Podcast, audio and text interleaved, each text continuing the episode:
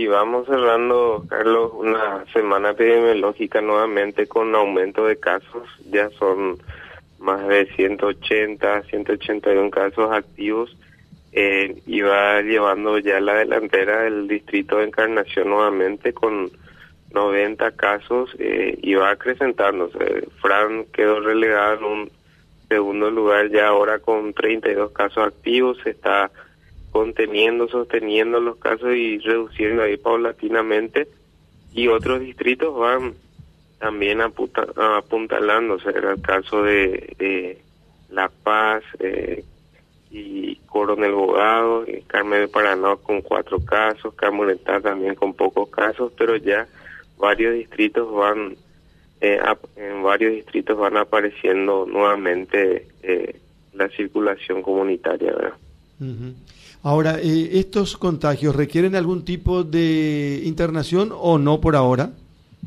Por ahora el centro respiratorio está albergando ocho pacientes COVID positivos a lo que va la fecha y todos en sala común. En, en terapia intensiva no tenemos a un paciente, gracias a Dios, con COVID positivo pero eh, se, se espera que en los próximos días, a raíz de, este aumento sustancial, sobre todo acá en Encarnación, vayamos teniendo nuevamente que, utilizar el bloque en, mayor proporción.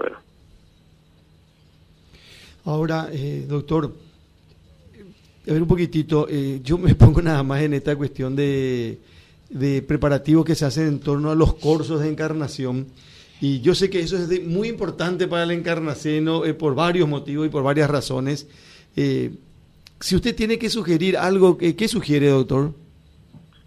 Sí, personalmente siempre en lo que es el área de la salud eh, damos la sugerencia de, evitar las aglomeraciones y, bueno, por supuesto, no, no sugerimos para nada el, el hecho de que se haga en los cursos. Respetamos igualmente de repente a un sector de la sociedad y, también de concejales y el intendente que estaban con están con la intención de, de llevar adelante, pero vemos que algunos clubes de repente ya están, el caso particular del Club San Juan, eh, saliendo de la actividad y hay comentarios de repente que otros clubes por ahí también no, no se acoplen a, a los cursos. Hay que recordar también que la fuente de financiamiento es escasa y siempre que se habla de cursos de encarnación nos queremos llevar bien bien en alto esa actividad, por eso que, que de repente hay una polaridad en cuanto a opiniones, pero de la parte de salud eh, hablamos con el intendente, vamos a ir presentándole estos números semana tras semana y, y sugerir en el momento oportuno también un freno de mano acá en el distrito de Encarnación, así como lo hizo ya así como lo hizo Fran, para aplacar un poco este avance de, casos activos nuevamente.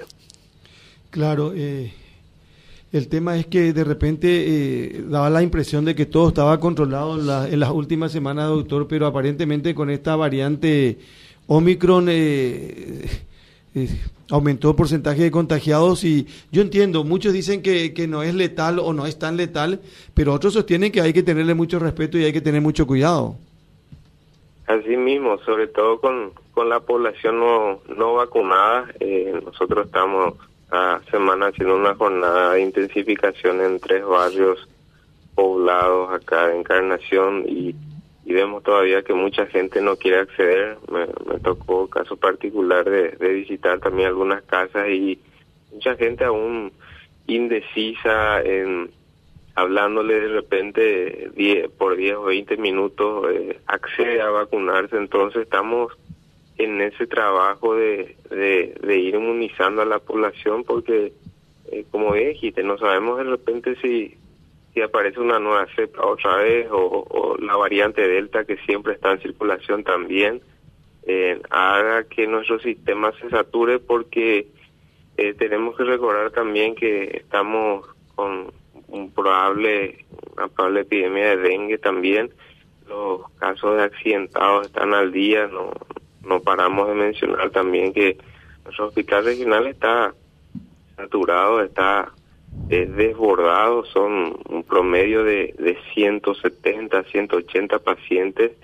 Eh, la capacidad del Hospital Regional de Encarnación, que es el polivalente en este caso en Itapúa, normalmente puede albergar cómodamente 130, 140 pacientes nada más.